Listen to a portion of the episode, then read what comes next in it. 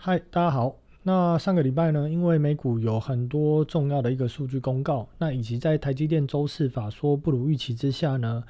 呃，整个美股哦，在周二到周五可以说连续四个交易日都是在一个风雨中飘摇的一个状态。那在台股部分呢，相较于美股来讲哦，过去两周是走的比较相对稳健。那在上一集这个七月四号九日的节目有提到说，呃，未来在这个七月五号到七月十六号的一个两周哦。呃，台股不排除在创高的一个可能，但是整体哦还是会维持在一个高档震荡整理的一个态势。那从过去两周的一个走势看起来哦，在看法上的一个预测哦是没有太大的一个差异。那细节的一个部分呢，我们等下会再来提。那今天在节目的一个第一阶段呢，我们先来聊聊美股，或者说是比较属于这个总体经济的一个部分。那在上个礼拜二哦，七月十三号晚上，那美国公告了这个六月份的一个 CPI 哦，也就是消费者物价指数。那核心的一个 CPI 哦，较五月份是上涨了零点九 percent，那预期是零点四 percent 哦，所以呃这个这个上涨 CPI 上涨的一个幅度哦，又是优呃又是高于市场的一个预估。那较去年的一个同期相比哦，这个 CPI 就是说六月的一个 CPI 较去年的六月的一个 CPI 哦，大概较去年同期六月上涨了四点五 percent，那这个数字呢，也是从这个一九九一年九月以来哦最高的一个数字。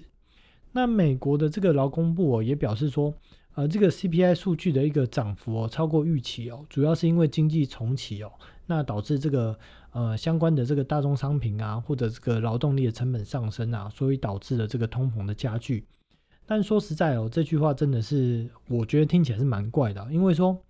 呃，如果在疫情的一个期间哦，相关的大宗商品价格如果是有所下跌，那当然在经济重启之后，大宗商品的一个上涨哦，这件事会是合理。可是，在疫情期间哦，相关的一个大宗商品的价格哦，根本没有下跌，那表示说这样的一个大宗商品的价格，它的一个上涨，根本不是来自于经济重不重启这个问题哦，而是因为印钞票所导致的一个通货膨胀哦，所造成的一个结果。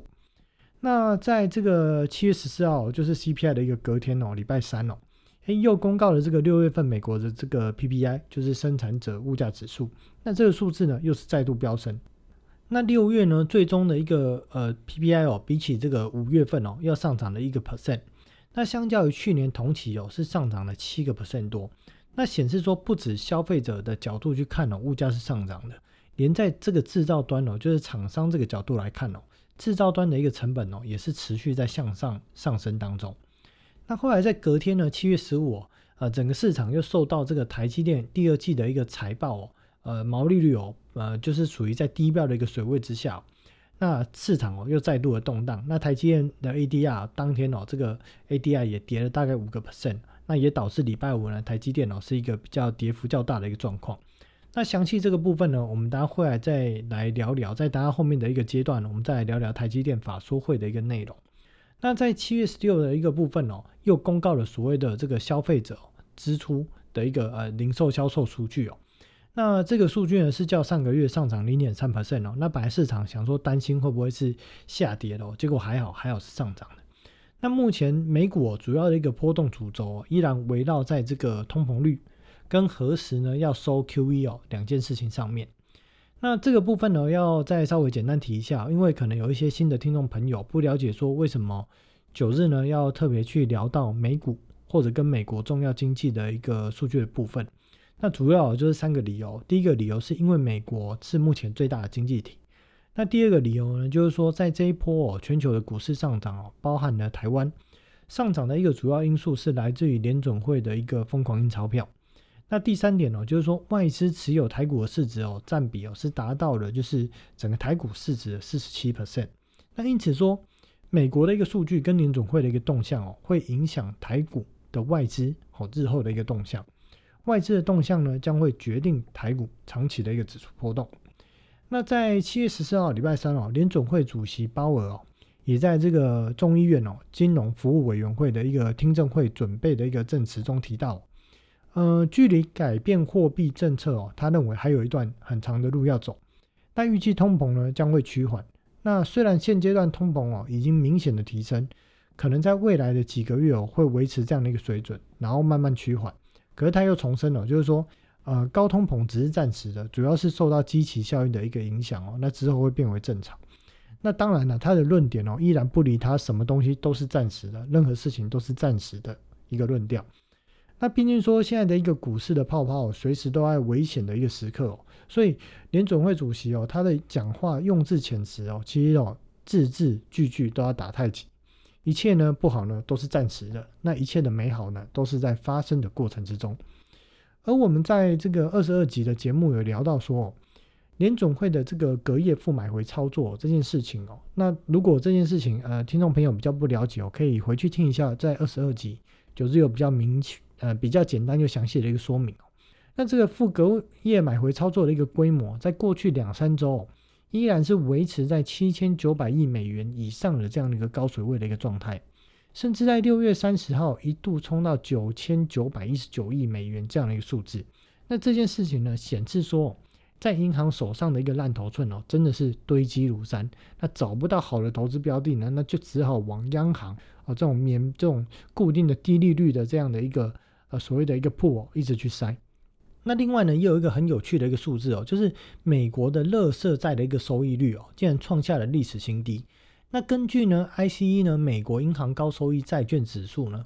的这个数值来看哦，最近乐色债券呢，这个它的一个总收益哦，也就是所谓它的一个值利率哦，大概在九呃三点九七 percent。那这个数字呢，甚至低于目前的一个通膨率有五点多这样的一个水准。那显示说。这种没有办法抵抗通膨的这种高风险的一个债券哦，竟然市场的资金也是疯狂的抢买，而且这也是历史上哦第一次说，呃，乐色债券的一个收益率哦，竟然会低于所谓的通膨率这件事情发生。那这件事情呢，表明说市场上哦钱真的多到已经不知道要买什么，也找不到什么东西可以买，就是找不到可以打败通膨的东西哦。所以，纵使这些乐色债券哦，市场的资金哦，也就是觉得说啊，那勉强凑合着买哦，这样的一个状态。那接下来聊聊台积电的一个部分哦。那九日呢，帮大家简单整理了，在这个七月十五号啊台积电法说会的几个重要的一个数据或内容。在第二季哦，就是台积电的今年的第二季的一个营收哦，季增哦，相较于第一季是增加了二点七 percent，那相较于去年同期呢，是增加了十九点八 percent 哦。那主要的一个成长是来自于高速运算跟车用的一个需求。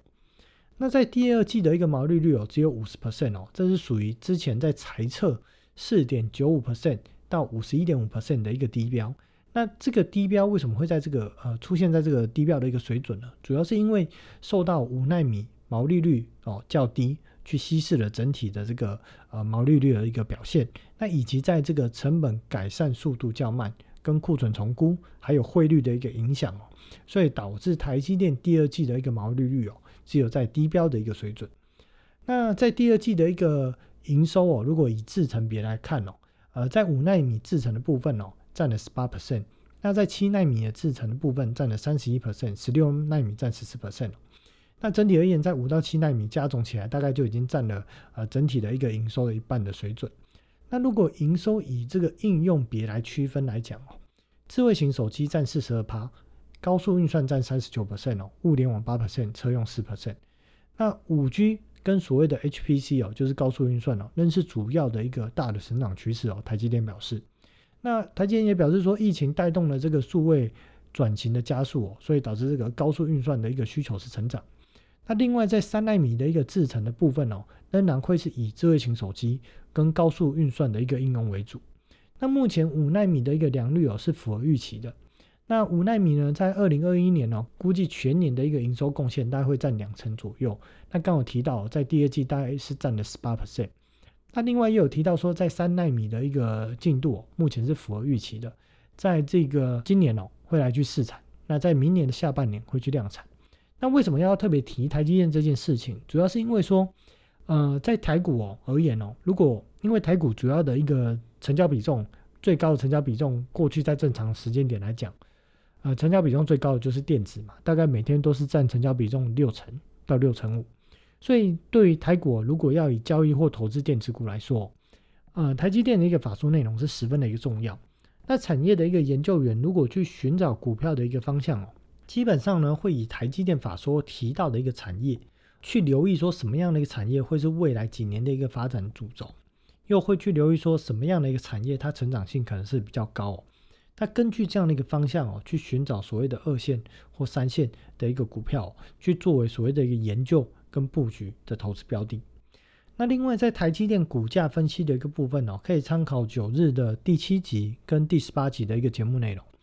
那九日认为说，在以今天这个时间哦，EPS 的预估哦，二零二一年来讲哦，最乐观的值哦，整体的市场报告还是维持在二十三块左右。那也可以二十五倍的一个本益比哦，大概目标价就是在呃五百五到六百这个区间哦，这属于一个所谓的相对高位的一个位置哦。那至于说大家会去想说，那台积电有没有机会哦？因为之前曾经到六百七十九嘛，那到底还有没有机会可以去涨上去呢？因为已经整理很久。那我主要还是认为说，因为在六百多块以上哦，筹码是从大户的手中哦流入散户的一个方向。那再加上基本面其实是符合预期哦，没有说什么爆炸性的发展的一个状态之下，我认为台积电以这样的一个基本面跟筹码面的一个状态，要再去上攻或者去上攻之前的高点哦，难度是比较高的。那在台股、类股跟指数的一个部分哦，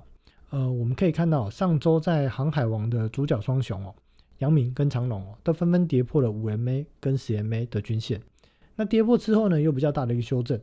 那这部分呢，九日也其实连续多集都有提到说，哎，虽然航海王的股价我不认同，那原因在上集有提到，但是对于给做多听众的建议就是说，要去严守五 MA 跟十 MA 的一个均线，作为停利或是停损的一个策略。所以我们看到五 MA、十 MA 跌破之后呢，它就有一个比较大的一个回档。那在未来的一个航海王哦的一个部分哦，九日是认为说，因为股价毕竟从低档已经涨了二十倍哦。再加上呢，它其实已经呃乖离很大，就短期拉很快，而且也已经是第二次哦去灌破五 MSMA 这件事情，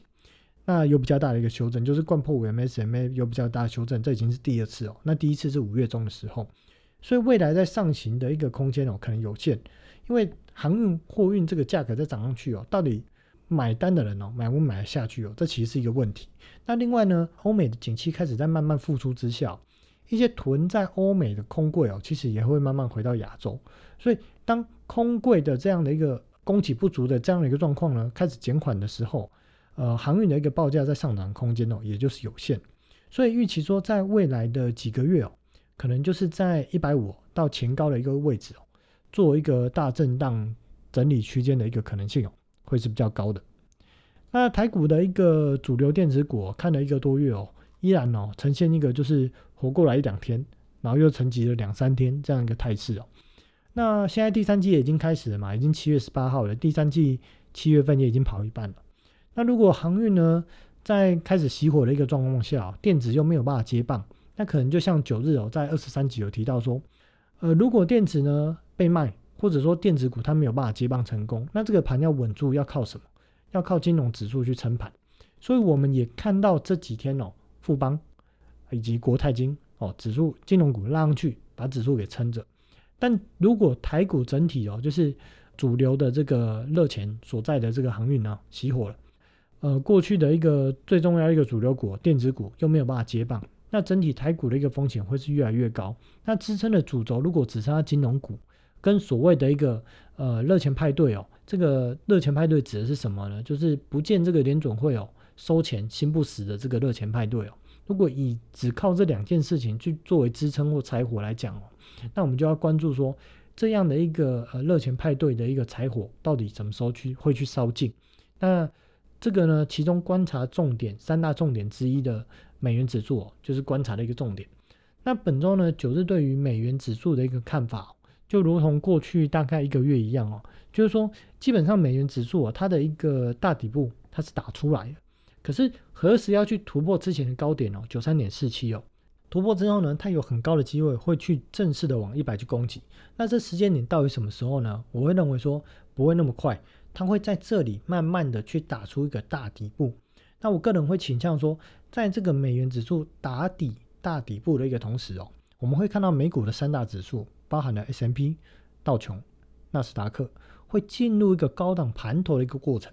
那当这两件事情的现象同时发生，我们又看到一些新兴国家的货币开始贬值的时候，这时候美元指数哦可能就开始进入收敛并且喷出的一个状态。那这个时间呢，大概还会有多久呢？我预估哦，大概至少还需要哦一个月到三个月左右的时间。这个部分呢，就是且看且走。那不过呢，短时间内说要美美元有重大的一个喷出，或者说这个呃美股指数有比较大的一个回档，可能高于二十帕、三十帕的回档，我认为短期间的几率是比较低，当然这个风险是越来越高。不过目前看起来还没有这样的一个态势哦，毕竟每一次的一个。呃，真正的长线的多转空的一个态势哦，大概都需要高档有一个剧烈的震荡。那因为最近没有太剧烈的震荡哦，所以短期间内要下来几率是比较低的。那这部分呢，就是呃，到底什么时候会下来，我们还需要在一到三个月的时间哦，慢慢去观察。